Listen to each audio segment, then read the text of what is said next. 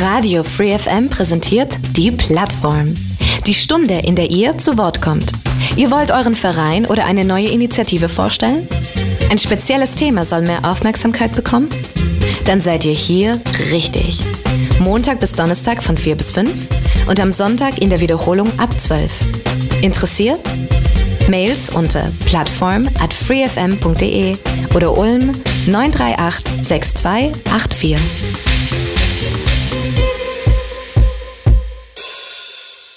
Die Plattform Radio Free FM. Es ist 16 Uhr, hier ist die 102,6, hier ist Radio Free FM. Wie immer Montag bis Donnerstag auf diesem Sendeplatz, die Plattform hier auf dem Sender. Mein Name ist Michael Trost und Thema der heutigen Sendung ist der Alkoholismus. Ein großes gesellschaftliches Problem und heute ist bei mir eine Gruppe, eigentlich eine Selbsthilfegruppe der anonymen Alkoholiker hier aus Ulm. Wir sprechen über das Thema, was ist überhaupt Alkoholismus? Wie sind die Gäste, die heute beim Studio, im Studio sind, in das Thema eigentlich damals hineingerutscht und, und, und? Wie läuft entsprechend in der Selbsthilfegruppe das Ganze ab? Wir sprechen jedenfalls eine Stunde mit meinen Gästen. Und das sind, und da sage ich dazu, wir sagen hier immer nur die Vornamen, anonyme Alkoholiker. Und da ist das eben so, anonym bleibt anonym. Und ich fange einfach mal mit der Dame an, Nicole. Hallo Nicole. Hallo. Dann machen wir auf der anderen Seite mal weiter mit dem Jürgen. Michael. Hallo, ich bin der Jürgen. Ja, wo ist er? Da ist er. Ja, ja, genau, natürlich. So, und dann der Walter. Hallo. Und dann schließlich noch, wen haben wir vergessen? Den Michael. Den Michael. Hallo. Der steht ganz oben, genau. genau. So, ich war nur gerade, weil ich es andersrum aufgeschrieben habe, schon von der Reihenfolge irritiert und ihr seid so schön hinter dem Monitor da versteckt, dass man euch gar nicht sehen kann. So, jetzt aber. Also, schön, dass ihr heute da seid. Dann wir eine Stunde ein bisschen mehr über dieses Thema erfahren können. Ähm, wir machen immer so eine kurze Vorstellrunde hier in der Plattform. Vielleicht mal nur ganz in Kürze. Nachher kommen wir so auf eure längere Story. Aber so vielleicht seit wann seid ihr, machen wir es einfach mal so, bei der Gruppe dabei. So eine ganz, ganz kurze äh, Vorstellung von dem, was ihr vorab schon mal sagen wollt, damit die Leute schon mal ein klein bisschen einfach mehr über euch wissen. Hm? Einfach so die Runde schon durch. Ja, dann darf ich äh, den Anfang machen. Ich bin Michael und Alkoholiker. Ich bin äh, gebürtiger Ulmer und bin in Ulm trocken geworden und ich habe mein letztes Glas getrunken im Februar 1988. Das sind jetzt exakt 35 Jahre, die ich trocken leben darf. Ich äh, fühle mich geehrt, dass ich hier sein darf und etwas über diese weltweite Selbsthilfeorganisation der anonymen Alkoholiker weiterzugeben und ich werde nur meine Erfahrung weitergeben. Ich werde keine Ratschläge geben oder, vor, oder Gebote aussprechen. Ich möchte aber jetzt vorweg ein bisschen äh, was äh, ganz Wichtiges äh, sagen für viele Menschen, die einfach mit der Thematik Alkoholismus nicht so vertraut sind wie ich. Lass uns schon einfach noch die Vorstellungsrunde, Vorstellungsrunde Entschuldigung, machen, damit ja, wir die anderen auch noch kurz vorstellen bin- können und dann Ja, gleich Entschuldigung, alles, Alles, klar. Ich heiße Walter, bin Alkoholiker.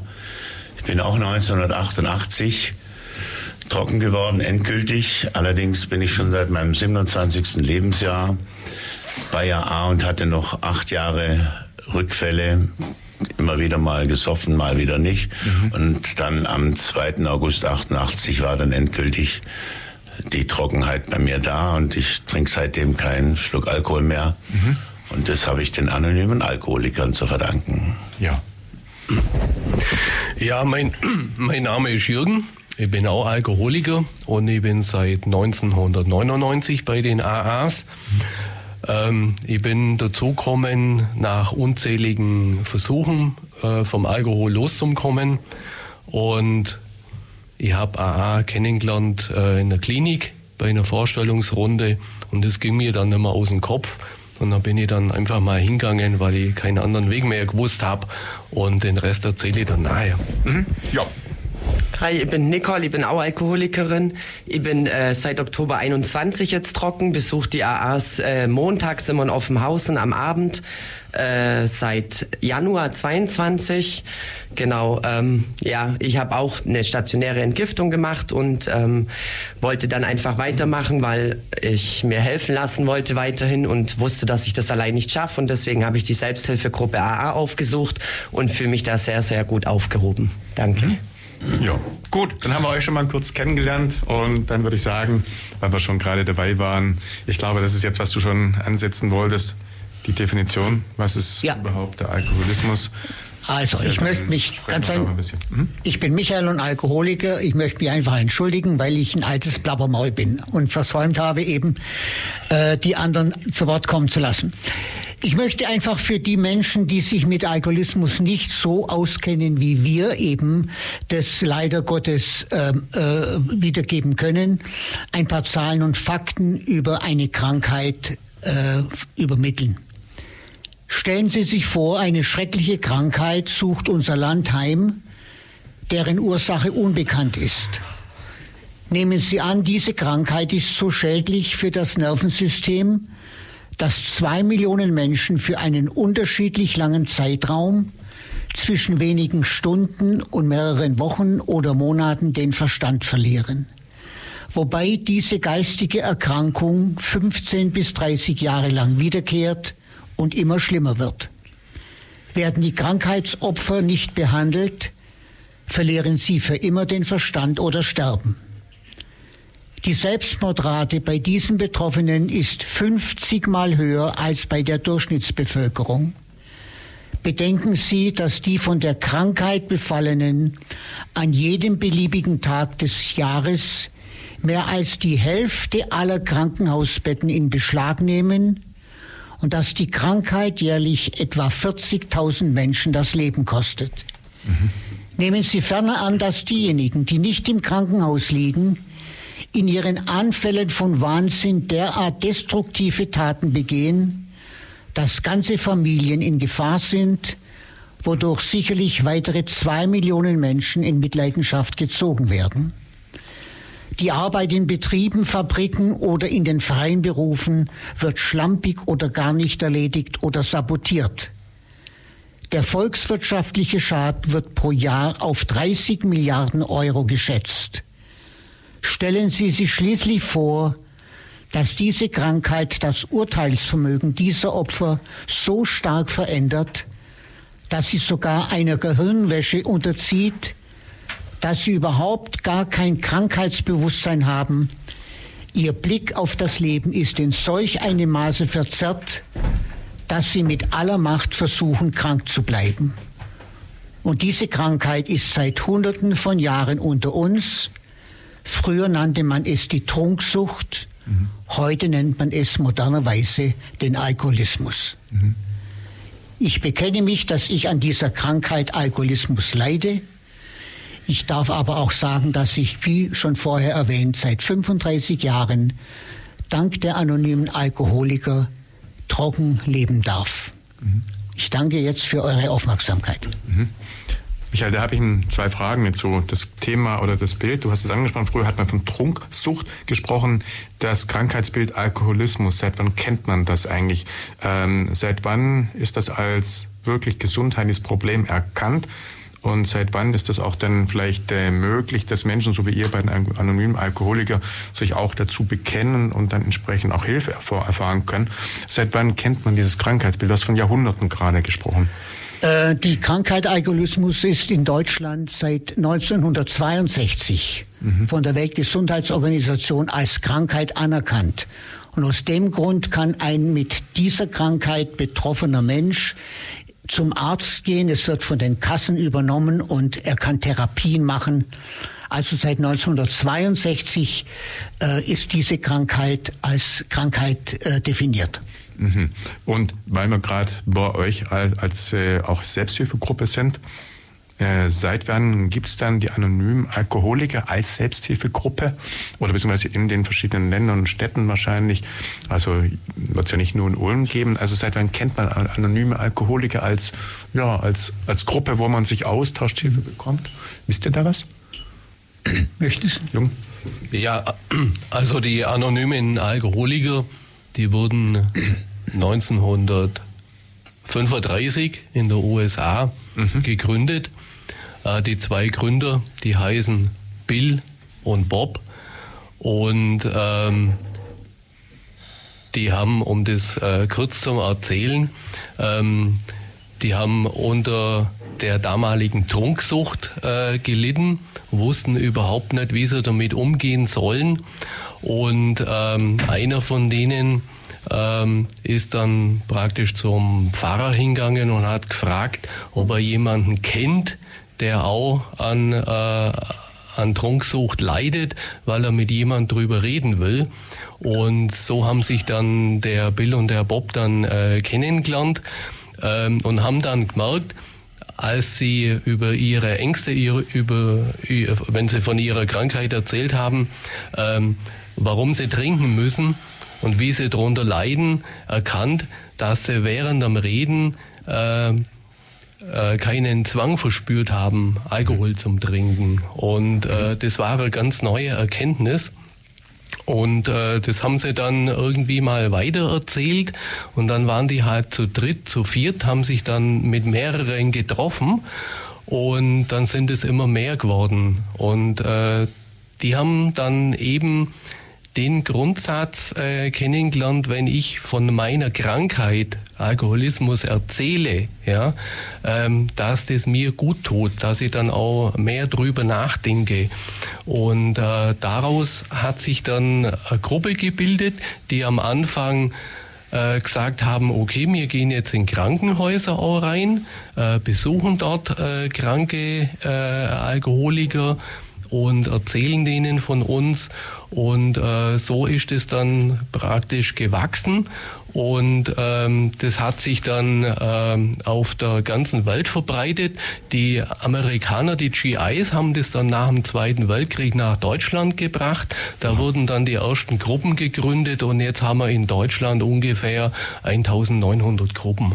Mhm. Das heißt, in jeder größeren Stadt kann man davon ausgehen, dass es auch eine Selbsthilfegruppe anonyme Alkohole gibt. genau, und seit ja Corona hat sich jetzt auch etabliert, dass es auch sehr viele Online-Gruppen gibt.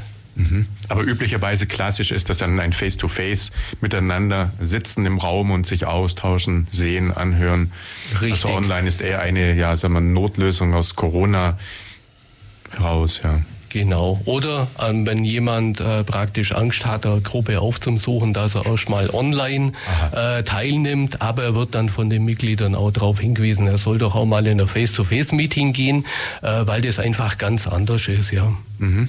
Ja. Und hier in Ulm, wie viele Menschen sind jetzt bei euch in den Gruppen? Also wie viele sitzen jetzt bei euch in den Kreisen drin? Wie viele zählen sich bei euch? Habt ihr da eine Übersicht, wie viele Menschen das sind?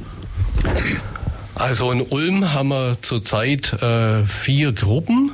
Das heißt, äh, am Sonntag, Vormittag gibt's eine. Äh, das ist unterschiedlich. Das sind so 10 bis 15 Personen. Am Montagabend gibt's eine. Das ähm, beläuft sich auch auf ungefähr 10 Personen. Am Donnerstag gibt's eine, das sind dann weniger, wir sind meistens drei, vier, fünf Personen. Und dann gibt es noch in Ulm eine Gruppe vorwiegend für Frauen. Mhm. Ähm, das sind dann auch sechs, sieben, acht Personen. Mhm. Weil du es gerade sagst, Frauen dann wohl ein bisschen weniger sind, ist grundsätzlich Alkoholismus, Alkoholismus mehr ein männliches Problem? Also trinken mehr Männer als Frauen? Oder, oder wie, wie schätzt ihr das? Oder wie ist so die Statistik? Gibt es da Erkenntnisse? Also das war früher war das ein äh, Männerproblem, mhm. ja, und die Frauen, die äh, holen jetzt auf. Da gibt es fast keine Unterschiede mehr. In den Selbsthilfegruppen sind es jetzt ungefähr ein Drittel Frauen. Ah ja. Mhm. Das heißt, ja, an der Stelle auf jeden Fall, ja, die holen auf, ja. Ähm, ich glaube auch, dass bei den Frauen einfach die Scham noch größer ist, wie äh, bei Männern, sich Hilfe zu suchen und sich äh, überhaupt einzugestehen, dass sie ein Alkoholproblem haben. Also aus meiner Erfahrung, ja. wenn ich da jetzt spreche, ähm, dann äh, wusste ich länger schon, dass ich ein Problem habe, dass ich einfach zu viel Alkohol trinke, dass das kein Genuss mehr ist. Ähm, aber sich das einzugestehen, dass man das alleine nicht schafft, ähm, das hat äh, um einiges länger noch gedauert dann. Und äh, ich glaube, bei den Frauen ist die Scham eben auch das einzusehen, dass sie ein Problem haben, noch viel größer als äh, bei Männern dann. Ja, mhm. ja ich habe nur gerade so parallel, äh, wir haben gesprochen, äh, gesprochen haben, gedacht, verglichen Rauchen. Gut, das ist jetzt ein anderes Thema, aber da ist ja auch so, dass Frauen ganz stark in den letzten Jahren aufgeholt haben oder in den letzten Jahrzehnten und auch dort ein Problem, also Männer wie bei Frauen steht. Ähm, mal noch so von der, äh, vom Alter bei euch, also was sind jetzt eure jüngsten äh, Teilnehmer, ein bisschen welche Altersgruppe geht das? Also ist das bunt quer durch alle Altersgruppen ab den 20 bis zum 80-Jährigen oder wie seid ihr da verteilt? Es ist in der Zwischenzeit schon ein Problem bei uns, dass die, dass die jungen Leute, glaube ich, auch von ihren Drogen ja. umgestiegen sind. Also dass das mit dem Alkohol bei jungen Leuten nicht mehr die Droge ist. Ne? Da gibt es ja auch diese ganze chemischen Geschichten. Mhm. Ecstasy und, und wir haben schon ja. ein Problem, dass die Jugend nicht nachwächst. Mhm. Das Phänomen kann ich nicht erklären. Mhm. Vielleicht eben gerade mit diesem einen Beispiel. Mhm. Aber ich stelle schon fest, dass wir so ab 30 aufwärts, mhm. aber so richtig junge, es kommen immer wieder mal welche, berühren uns kurz und sind dann aber wieder weg. Ja, die Fluktuation ist da sehr groß. Mhm. Und die, die sich wirklich, die sich wirklich etablieren, die sind alle schon sehr, sehr lange da und meinen aber, dass das eben dieser Grund ist, dass der Alkohol nicht mehr so der Grund, äh, die Droge ist, die man mhm. als Jugendlicher zu sich nimmt, weil es viel vielseitiger ist. Die Plattform Radio Free FM. Heute Nachmittag geht es um Alkoholismus. Bei mir im Studio ist die Ulmer Selbsthilfegruppe der anonymen Alkoholiker. Und das sind Michael, Jürgen, Nicole und Walter. Und äh, wir haben schon gerade ein bisschen definiert, was ist überhaupt Alkoholismus. Auch äh, über die Ulmer Gruppe gesprochen. Und äh, haben jetzt gesagt, wir sprechen jetzt mal ja über jeden Einzelnen seine Geschichte wie er in diese sogenannte nasse Phase reingerutscht ist, wie er dann auch ja, sozusagen trocken äh, letztendlich geworden ist. Und dann mit wem wollen wir denn anfangen? Wollen wir mal mit der Dame anfangen, mit der Nicole? Nicole, ja. möchtest du beginnen? ja. Ladies first. Dann okay. berichte doch einfach Dann mal. starte ich mal. Ja. Ähm, ja, zu mir. Also meine Eltern sind äh, beide Alkoholiker. Äh, mein Vater ist mittlerweile auch verstorben 2019. Er hat sich auch, kann man schon so sagen, buchstäblich totgesoffen. Ähm, und ja, wie bin ich da reingerutscht? Äh, da rutscht man nicht so rein, glaube ich nicht. ich habe, äh, seit ich 14 bin, Alkohol getrunken, wie viele andere Jugendliche auch. Mhm. Und ähm, ja, was heißt, wie viele andere Jugendliche auch? Also ich bin halt, seit ich 14 bin, immer abgestürzt. Also ähm, ich konnte nie in meinem Leben nur ein Glas Wein trinken oder nur zwei Bier. Also es musste immer bis, bis Ultimo sein. Und ähm, ja, bei mir ging das halt dann über die Jahre immer wieder. Ähm, ja, also ich habe jetzt nicht, seit ich 14 bin, direkt äh, komplett durchgetrunken. Natürlich nicht. Ähm, ich hatte auch ein gesundes Verhältnis, sage ich jetzt mal, zum Trinken, was die Abstände angeht. Also es ging auch mal monatelang, dass ich gar nicht getrunken habe. Und ähm, ja, ich würde mal sagen, so die letzten acht Jahre äh, bevor ich dann trocken geworden bin, ist dann so meine Tiefphase gestartet. Da habe ich dann wirklich schon jeden Tag getrunken und äh, das war dann so jeden Abend eigentlich. Erstmal so immer ab einer festen Zeit habe ich mir dann ausgemacht, ab da trinkst du erst und ähm, das ging dann auch eine ganze Weile gut. Ähm, Zwischendrin musste ich dann den Alkohol mal wechseln, weil äh, die Leute könnten ja die Fahne riechen, wenn du abends noch mal los mhm. musst oder so.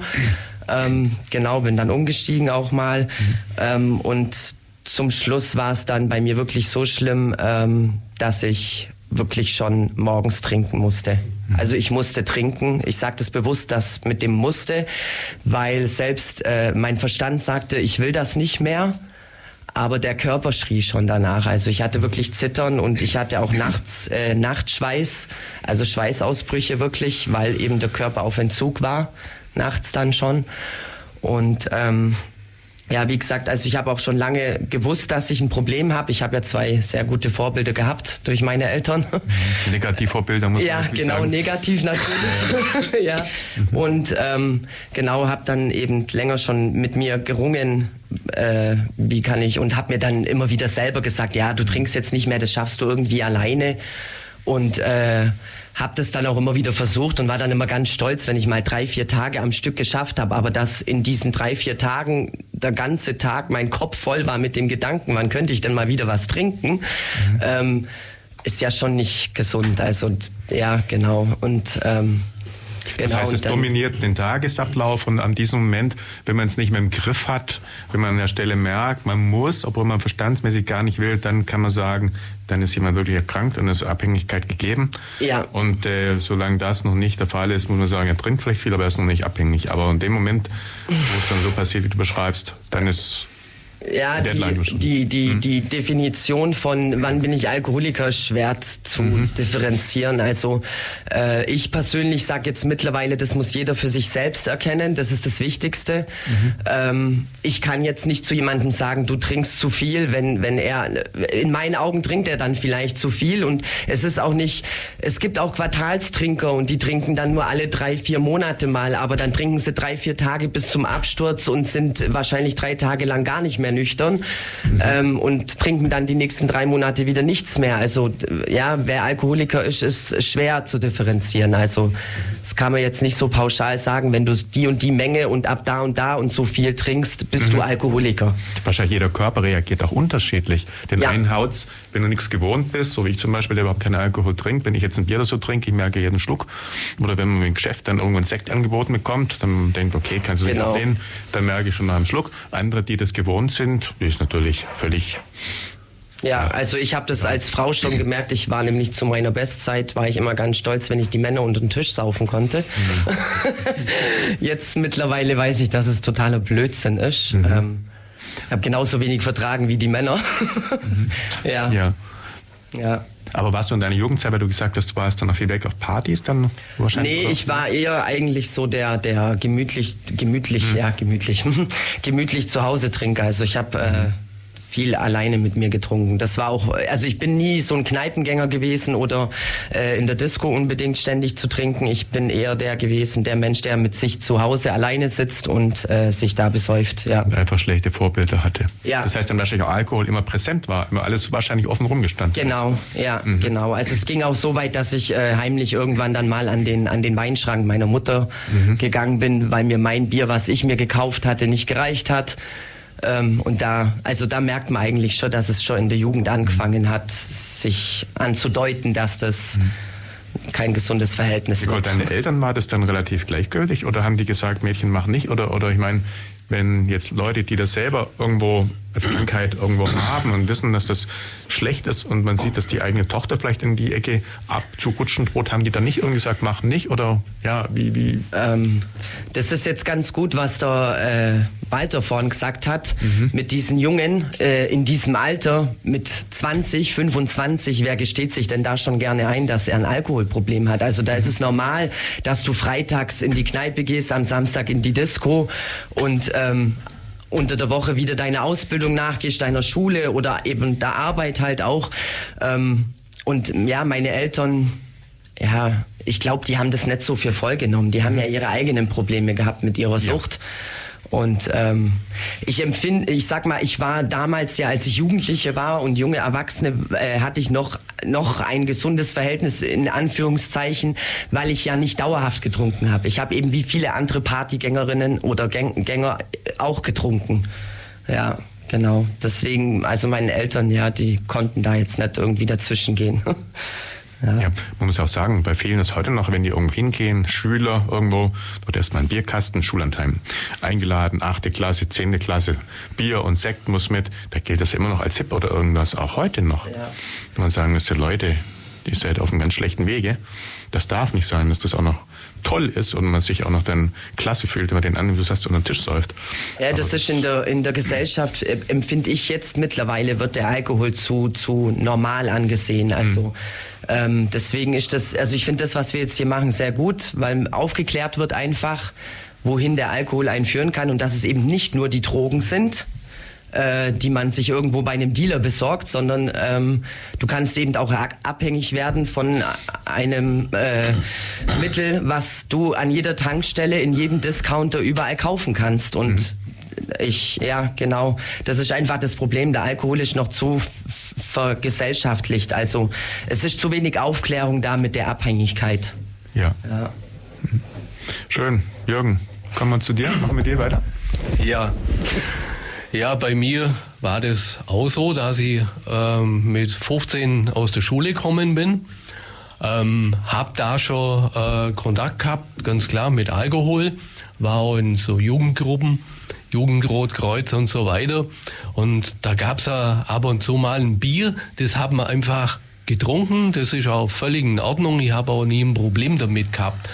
Ähm, ich äh, war dann in der Ausbildung und äh, bin dann äh, auch eingeladen worden, ähm, habe Feierabendbier kennengelernt, das Brotzeitbier und so, das habe ich halt mittrunken, das war alles ganz normal und am Wochenende war das auch alles normal und ähm, ähm, ich habe zwar auch Räusche gehabt, aber ich möchte mal sagen, Problem mit Alkohol gab es da nicht. Ich habe dann die Bundeswehrzeit gehabt, die war Zeitsoldat zwei Jahre. Ah ja. Mhm. Und muss sagen, ich habe äh, dort äh, war ich einer von denen, wo am wenigsten Alkohol getrunken hat.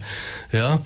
Ähm, bin dann nochmal in die Schule gegangen, habe dann einen festen Arbeitsplatz gehabt und habe aber, wie es in der Gesellschaft üblich ist, immer, wenn was angeboten wurde, wenn es Alkohol gegeben hat, wie andere auch, habe ich einfach was mitgetrunken. Ja, das ging jahrelang gut. Und ähm, auf die Frage vorher, ähm, dass mir in den Selbsthilfegruppen wenig äh, Personen haben, die unter 30 sind. Ähm, es ist nicht so, dass man innerhalb von ein paar Jahren ähm, alkoholabhängig wird. Das zieht sich raus. Ja. Und bei mir war das dann so, da war ich irgendwann, war ich mal so 26, 27 und ähm, da habe ich gemerkt, dass mir manche Situationen der Alkohol gut tut. Ja, mhm. Da habe ich dann ein Feierabendbier getrunken, das sind dann zwei gewesen, da waren das drei bis die dann gewirkt haben. Und ähm, das hat mir einfach gut getan. Dann habe ich morgens mal zum Zittern angefangen. Dann habe ich gedacht, ah, da gibt es doch den blöden Spruch, äh, mit dem, wo du am Abend aufgehört hast, soll es morgens weitermachen. Dann habe ich einen Schluck Bier getrunken, dann war das Zittern weg. Mhm. Ach, das war mega. Ja, da. Und, und irgendwann ähm, habe ich gemerkt, Mensch, was ist mit mir los? Ich muss Alkohol trinken, obwohl ich es nicht will. Ja. Zu einer Zeit, wo es blöd ist. Ich habe dann äh, ins Geschäft habe ich dann einmal ein, zwei Bierflaschen mitgenommen mhm. und habe die dann heimlich getrunken. Dann ging das heimlich trinken los. Heimlich einkaufen, heimlich das Leergut entsorgen, ja, und dann brauchst du noch Geld, um das Zeug ja. zu besorgen. Ja, und dann habe ich mich angefangen zum Schämen und habe das versteckt und habe immer gemeint, das merkt niemand. Und das waren dann schon so sieben, acht Bier wo, pro Tag, wo ich getrunken habe und dann ging es gesundheitlich dann bergab. Ja. ja. Sieben bis acht Bier, boah, das ist schon ja. viel, ja. Mhm. Mhm. Also ich habe kein Rauschen nicht gehabt, aber ich war sogenannter Spiegeltränker. Mhm. Ja. ja. Weil du gerade Militär angesprochen hast, Bundeswehrzeit, da wird natürlich auch relativ viel getrunken hat das auch ein bisschen befördert dann, oder? Oder wie ging es dir bei, bei der Bundeswehr dann? Bei mir eigentlich nicht. Das nicht, okay. Ja, ich ja. bin mit 18 zur Bundeswehr gekommen, dann mit 20 nach den zwei Jahren, ja, zwei Jahre war ich dabei. Mhm. Ähm, dann habe ich äh, gearbeitet ein Jahr und wie gesagt, ja. habe dann noch äh, Technikerschule gemacht, zwei Jahre. Da hat man dann auch getrunken, aber ich möchte mal sagen, Problem habe ich da noch nicht gehabt. Okay. Aber ich war halt immer mit dabei, wenn es was gegeben hat. Ja. Schön. Da sind wir wieder. Die Plattform Radio Free FM mit den anonymen Alkoholikern Ulm. Heute zu Gast in Plattformen. Wir sprechen über Alkoholismus, haben schon über zwei ja, Geschichten quasi jetzt ähm, was gehört, oder beziehungsweise von zwei unserer vier Gästen. Und dann machen wir jetzt weiter. Walter, ich würde vorschlagen, dann kommen wir zu dir. Ja. Dann erzähl du. Ich heiße Walter, ich bekenne mich zum Alkoholismus, dass ich alkoholkrank bin. Bei mir zu Hause war, seit ich denken kann, der Alkohol, Eckes Edelkirsch, Schinkenhäger, Goldochsenmeer, war immer präsent. Wenn Besuch kam, es gab nie einmal, dass man eine Tasse Tee oder so serviert hätte. Immer Alkohol. Und Selbstverständlich darfst du dann irgendwann mal als Kind, ah, nicht selbstverständlich, aber du darfst irgendwann mal als Kind auch mal nippen. Da mhm. lässt dich der Großvater schon mal heimlich am Eckes Edelkirsch. Magst mal probieren? Und irgendwann, ja, genau. Ja, ja. irgendwann mal, mal, ich weiß noch, mein erster Rausch mit zwölf Jahren, da habe ich diesen Eckes Edelkirsch etwas äh, unterschätzt. ja. Furchtbarer Rausch, den kann ich, werde ich nie vergessen. Aber diese, diese Zufuhr von diesen Bieren und so, das hat bei mir immer so ein wohliges Gefühl gemacht. Ja, ich war dann immer plötzlich in einer Welt, die war, die war schön. Ja, und da war noch längst keine Folgeschäden oder dass mir da irgendwo was äh, sozialer Abstieg oder so als als Jugendlicher. Auch ich war bei der Bundeswehr. Ich weiß nur, dass ich in der Schule schon immer, wenn Pausen waren, immer der letzte war, der sich da noch den, den einen Wein oder den anderen in der Kneipe noch reinziehen musste. Und grundsätzlich bei jeder Party, was mir damals einfach noch nicht auffiel, aber grundsätzlich bei jeder Party immer der allerletzte war. Mhm. Ja. Das hat sich dann durchgezogen und ich habe gesagt, auch ich war bei der Bundeswehr, weil dort bei der Bundeswehr das geradezu dazugehört, dass diese Trinkfestigkeit etwas ist, wo du fast schon einen extra Orden dafür bekommst. Hm. In der Zeit, wo ich da aufgewachsen, äh, ich bei der Bundeswehr war, da war Saufen können noch ein Männlichkeitssymbol, richtig, mhm. ne?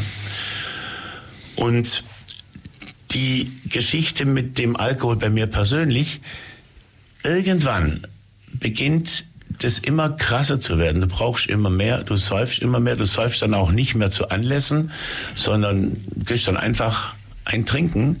Und das Wesentliche ist, der Alkoholiker, wenn wir schon um Definitionen uns äh, plagen, was ich nicht so gut finde, der Alkoholiker kann nicht aufhören. Sobald das erste Glas berührt, kann er nicht mehr aufhören. Ich bin jetzt 35 Jahre trocken. Ich wage es nicht, noch das, mal, das noch mal zu probieren. Ja. Ich, ich habe also Familie versoffen, Haus, Geschäft, es war alles kaputt. Ich war zum Schluss nur noch unter der Grasnarbe und das Wesentliche ist, um mich rum haben alle schon gewusst, dass ich mit dem Alkohol Probleme habe. Ich war noch lang kein Alkoholiker, weil ich hatte das immer noch im Griff, obwohl ich schon im, an der Straße die Leute angepöbelt habe. Natürlich mit dem Heizig und dem feinen Champagner. Das Geld hatte ich dazu. Das hat mich dann natürlich von den Alkoholikern abgehoben. Ich trinke ja Champagner, da kann ich noch kein Alkoholiker sein. Alles völliger Quatsch. Irgendwann mal, und das ist auch ein wesentlicher Punkt im Prozess, zu, zum sich bekennen zum Alkoholismus, irgendwann beginnt der Leidensdruck. Irgendwann verlässt dich deine Frau, dann verlässt dich dein letzter Freund, dann geht dein Geschäft kaputt, weil du einfach verantwortungslos bist. Und dann bist du plötzlich platt und am Boden. Ende ausarmen. Und dann geht nichts mehr.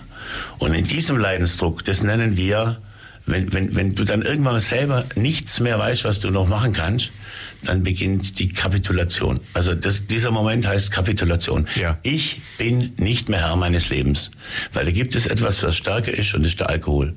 Und diese Einsicht, die kommt sehr, sehr viel später. Aber der Leidensdruck und diese Kapitulation hat mich dann zu Therapeuten geführt, erstmal zu Caritas und alles Mögliche. Und was halt immer das Unschöne war, ich hatte nie das Gefühl, dass die mich verstehen. Ja. Ja, die, ich, keine Anklage, aber diese Menschen, die hatten irgendwas studiert, mhm. hatten dann irgendwo ihre, ihr Studium wollten sie auch anwenden und ich war dann praktisch der Patient, über den man sich, über den sie sich dann gestülpt haben. Einer der schlimmsten Sätze war immer von einer Frau, die mich damals betreut hat, wenn ich sie einmal wöchentlich besuchen durfte, haben wir diese Woche was getrunken? Und diese Frage hat mich so angeblägt, weil ich ja nicht weiß, was die gesoffen hat in der Woche. Und dieses Wir, das hat mir nicht Verstört, ja. Ja, furchtbar war das. Ja. Und dann kommt eines Tages mein Onkel, der auch Alkoholiker war, und sagt, geh doch mal zu den AAs. Mhm. Und dort war eine Atmosphäre, die kann ich dir gar nicht beschreiben, die war einfach wohlig. Ich habe das Gefühl gehabt, ich bin nicht allein. Das große Problem ist ja auch damals, mit, ich weiß nicht, wie das heute läuft, weil, die, weil, der, weil der Alkoholismus ja langsam immer mehr anerkannt wird. Aber damals warst du einer, der sich nicht im Griff hat, charakterschwach ist. Und ich war allein weil ich mich geschämt habe, weil ich so bin, wie ich bin, weil ich abends Scheiße gebaut habe, morgens geschrien habe, nie, nie mehr wieder. Ja. ja?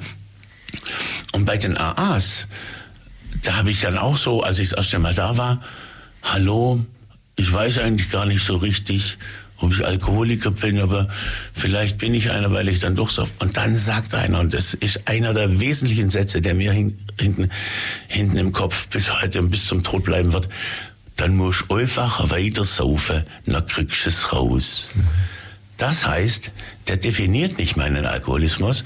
Bei den ganzen anonymen Alkoholikern gibt es nicht einen, der zu dir sagt, du bist Alkoholiker. Das ist meine eigene Erkenntnis und meine eigene Entscheidung.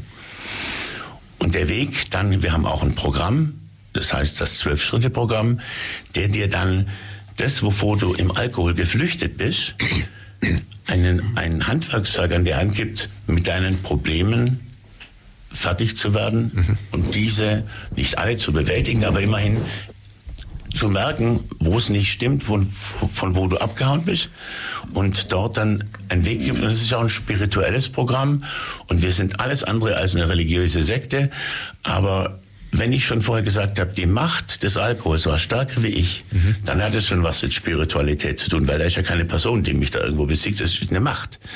Und wir sagen, dann setzen wir dieser Macht, dieser, dieses, diesem Dämon, eine noch höhere Macht entgegen die uns diese, diesen Dämon besiegt. Ja. Und das hat bei mir funktioniert. Mhm. Das war jetzt mal so. Und heute ja. bin ich ein glücklicher Mensch. Meine Schulden, alles damals nichts mehr ich bin zufrieden. Ja, also rausgekommen aus der Misere. Ja, ja. Was ich dir fragen wollte, du hast vorher gesagt, kein Tropfen mehr berührt. Es kann ja mal durch versehentlichem Essen was drin sein. Es könnte, gibt ja Ostereier, wo auch ein Alkohol drin ist, den du nicht ansiehst. So ein Schokoladenei zum Beispiel. Wenn du jetzt sowas erwischen tätst, wäre auch schon nicht gut wahrscheinlich, oder? Also mhm. du musst höllisch wahrscheinlich aufpassen, was du isst, ob nicht doch irgendwie ein Alkohol drin sein könnte. Und manchmal, weißt du, Wein, Soße, irgendein Braten mit irgendwie sowas. Es gibt diese körperliche Abhängigkeit, zu der ich nicht mhm. gehört habe. Also dieses Zittern morgens, dass ich einen Schnaps brauche, das war nicht bei mir. Aha.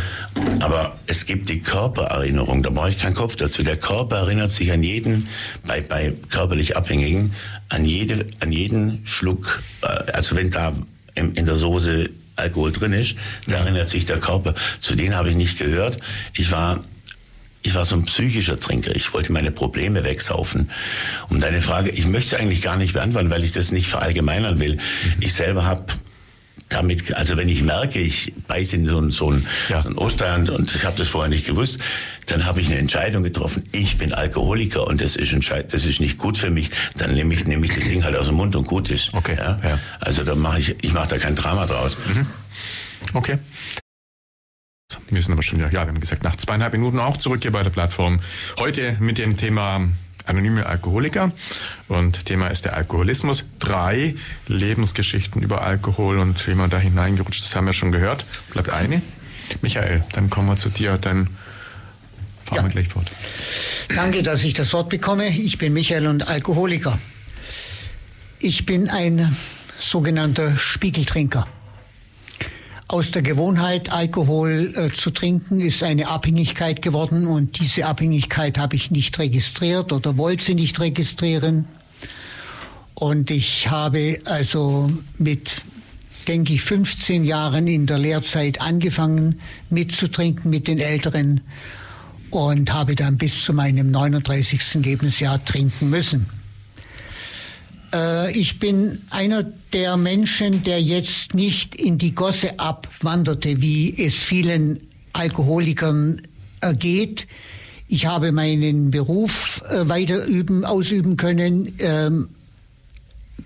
Ich will mhm. das heute, äh, ich sage das immer so, das Gute, aber ich darf nicht vergessen, dass ich meine erste Ehe nach einem halben Jahr schon beendet hatte, weil meine erste Frau einfach gesagt hat, mit dem Burschen werde ich keine Zukunft haben. Aber das war noch ja. kein Grund äh, aufzuhören und ich habe äh, dann eine zweite Frau gefunden, die heute noch meine Frau ist. Und diese Frau ist seltsamerweise bei mir geblieben. Die hat mich nass äh, kennengelernt, hat nass, wie ich noch nass war, eine Wohngemeinschaft mit mir gegründet, aufgebaut und die hat mich auch noch, als ich noch nass war, äh, nass geheiratet. Ja, aber ich habe gemerkt, und das schon seit vielen Jahren, bevor ich aufhören durfte, dass mit meinem Trinken wirklich etwas nicht stimmt. Und ich habe auch viele Anzeichen gespürt und äh, ich habe auch viele Freunde gehabt und Angehörige, die mir helfen wollten. Und wir haben also alles Mögliche versucht. Ähm, ich war bei den besten Ärzten, die mir zur Verfügung standen. Ich war bei, bei äh, Geistlichen, ich war bei Handauflegern, ich war bei Hypnotiseuren, ich habe Akupunktur versucht und so weiter. Ich war mehrfach in, ähm, in, äh, äh, in der Klinik zum Ausnüchtern. Aber äh, ich habe Gespräche geführt und da haben mir dann eben Menschen, die mit der Thematik sich auskennen, und es waren mit Sicherheit auch Leute von AA dabei, mir prophezeit, Michael, du musst deinen sogenannten Tiefpunkt erreichen. Und wenn ich äh, dann höre, wie es in der ersten, im ersten Schritt des Zwölf-Schritte-Programms der AA lautet, wir gaben zu, dass wir dem Alkohol gegenüber machtlos sind und unser Leben nicht mehr meistern konnten, dann habe ich ja nicht dazugehört. Ich hatte ja noch mein Haus, zwei Autos, konnte mir noch zweimal im Jahr einen schönen Urlaub leisten und meine Frau war immer noch bei mir. Die hat mir ja immer nur gedroht, mich zu verlassen. Also ich hatte langst keinen Grund, meine, äh, mein, meine Kapitulation anzunehmen. Aber meine Kapitulation ist äh, mir dann doch, in, heute sage ich, geschenkt worden. Mhm. Und jetzt will ich etwas ganz Schlimmes sagen und ich stehe aber dazu, meine Frau, die heute noch meine Frau ist, hat mir vor jetzt 35 Jahren in ihrer Verzweiflung als ich mal wieder betrunken nach Hause kam, an den Kopf geworfen. Ihr verfluchten Alkoholiker gehört alle auf eine Insel verbannt und dort solltet ihr alle miteinander verrecken. Das ist nicht der Sprachgebrauch meiner Frau. Und sie hat dem Ganzen dann eben noch einen letzten Punkt, damit ich vielleicht zur Vernunft komme, hinzugefügt und hat gesagt, und wenn du noch was Vernünftiges tun willst, dann häng dich auf. Das ist hart. Und in dem Moment wo ich diese Sätze, diese Worte hörte, kriege ich einen Stich ins Herz mhm. und ich habe erkennen können, dass an dem ganzen Dilemma ich allein mit meiner Trinkerei schuld bin. Aber sie hat ja die Treue immerhin doch gehalten. Richtig, mhm. ja. Oh. Meine Frau ist also die typische Co-Abhängige. Meine erste Frau, die hat mich gleich ins Zweite geschickt, meine zweite ist bei mir geblieben. Mhm. Und ähm, ich bin, äh, nachdem dieser Vorfall war, am nächsten Tag zu den anonymen Alkoholikern in Ulm gegangen. Meine Frau ist mitgefahren, weil sie mir nicht getraut hat, aber die Freunde haben dann freundlicherweise meine Frau gebeten, nicht mit an dem Meeting teilzunehmen, weil äh, ich sonst wahrscheinlich nicht mit, äh, mit der Wahrheit rausgerückt hätte. Und äh, ich bin seit diesem Sonntag trocken ohne Rückfall. Mhm. Einzig und allein, da saßen Menschen, die mir vollkommen fremd waren und die mir nur gesagt haben, schau her, sei herzlich willkommen, schäm dich nicht, dass du an der Alkoholkrankheit erkrankt bist, wir sind's auch und wir erzählen dir nur, was wir gemacht haben, um unser Leben wieder in den Griff zu bekommen. Und das ist eben äh, meine Geschichte.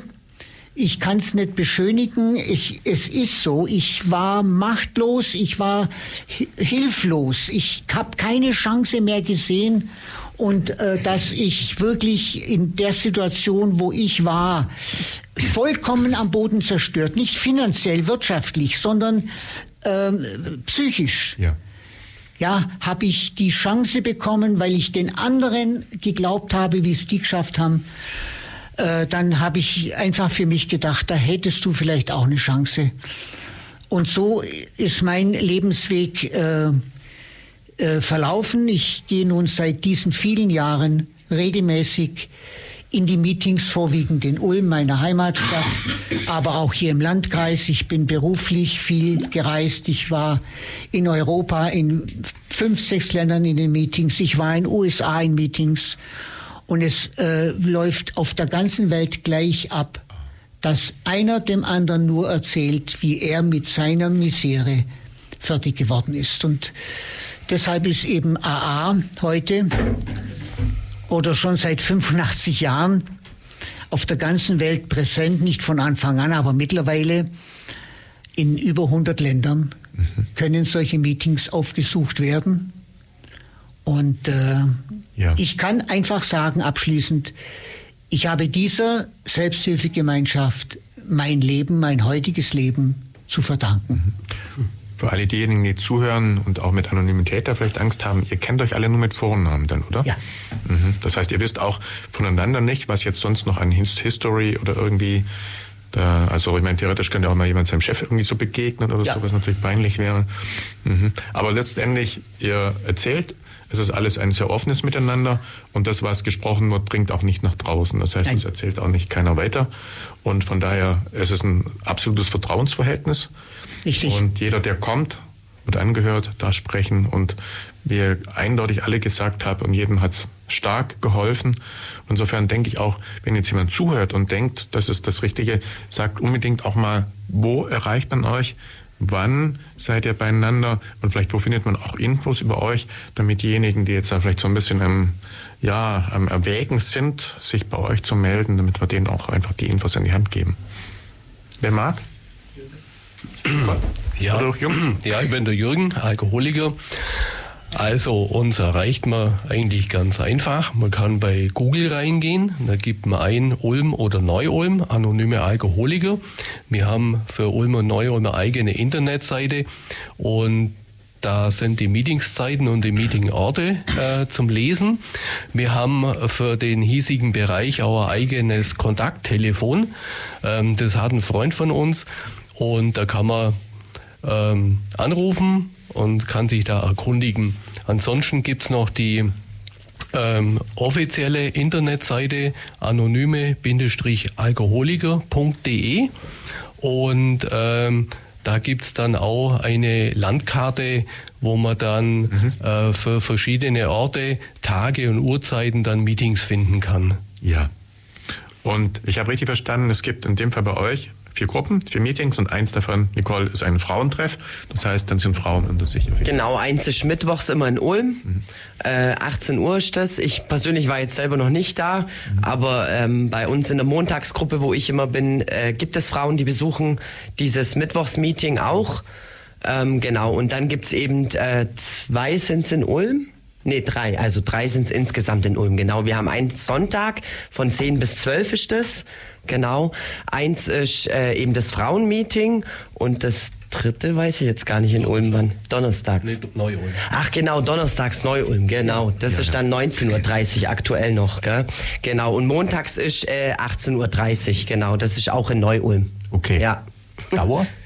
Äh, anderthalb Stunden. Anderthalb Stunden. Ja. ja, ja. Vielleicht sagen wir noch den Ort dazu. Also ja. in Ulm ist es die, am Sonntag die Georgskirche. Mhm in diesem kleinen, so Gemeindesaal in Neu-Ulm, ich weiß nicht, St. Albert heißt sie, glaube ich, gell? Ja. In Neu-Ulm die St. Albert, Albertkirche am Montag und am Donnerstag, glaube auch, gell? Ja, ja, genau. Und das ja. Frauenmeeting weiß ich nicht, wo findet das? Das weiß ich auch nicht. In Ulm, im St. Georg. Auch, gell, auch in St. Georg. Ja, Mittwoch war das, oder? Mittwoch. Ja, Aber wenn ich es richtig verstanden habe, das Montag-Meeting ist dann ein gemischtes. Also wenn du montags dabei bist, sind Männer und Frauen. Genau, das ist gemischt, Männer und Frauen. Und das sonntags ja auch. Mhm. Ja, äh, und des Donnerstags auch, ja. Jedes Meeting ist zweigeschlechtlich. Genau. Ah ja. Okay. Nur es gibt spezielle Frauenmeetings. Ja. Es gibt spezielle erste Meetings, wo nur die Herren Doktoren sich treffen. Ach so. Aber ansonsten, ja, in größeren Städten, München und so weiter, ja, gibt es eben Meetings für äh, Akademiker, die sich nicht in die Allgemeinheit reingeben wollen, die sitzen dann unter sich. Weil man soll es nicht glauben, auch unter Akademikern und Ärzten soll es Alkoholiker geben. Trotzdem ist mir fremdlich, dass man da wieder extra Wurste dann mhm. brät, oder? Ja. Weil die trifft, trifft das ja genauso. Das sollte ja. eigentlich das, ja. die Stellung, kein, also die soziale Stellung oder auch der Verdienst keine Rolle spielen, hätte ich jetzt gedacht. Aber. Ich ja. muss auch sagen, ich habe das, höre das jetzt das erste Mal und widerspricht eigentlich. Die, die Aussagen. Team AA-Prinzip. Ja. Nie gehört? Erste Meeting. Ja? Ja, ja, sicher. Ich ja nie gehört. Also ich finde, es passt gar nicht zu uns, aber mhm. wenn es das gibt, dann gibt es es eben. Aber es macht mich genauso befremd. Ja. Fremdlich. Gibt es einen Austausch mit anderen Gruppen, anderen Städten auch, also über Ulm hinaus? Dass jetzt irgendwo, was weiß ich, auch mal woanders hinfahren, ja, wir haben Deutschland, wir haben Deutschland-Treffen. Mhm.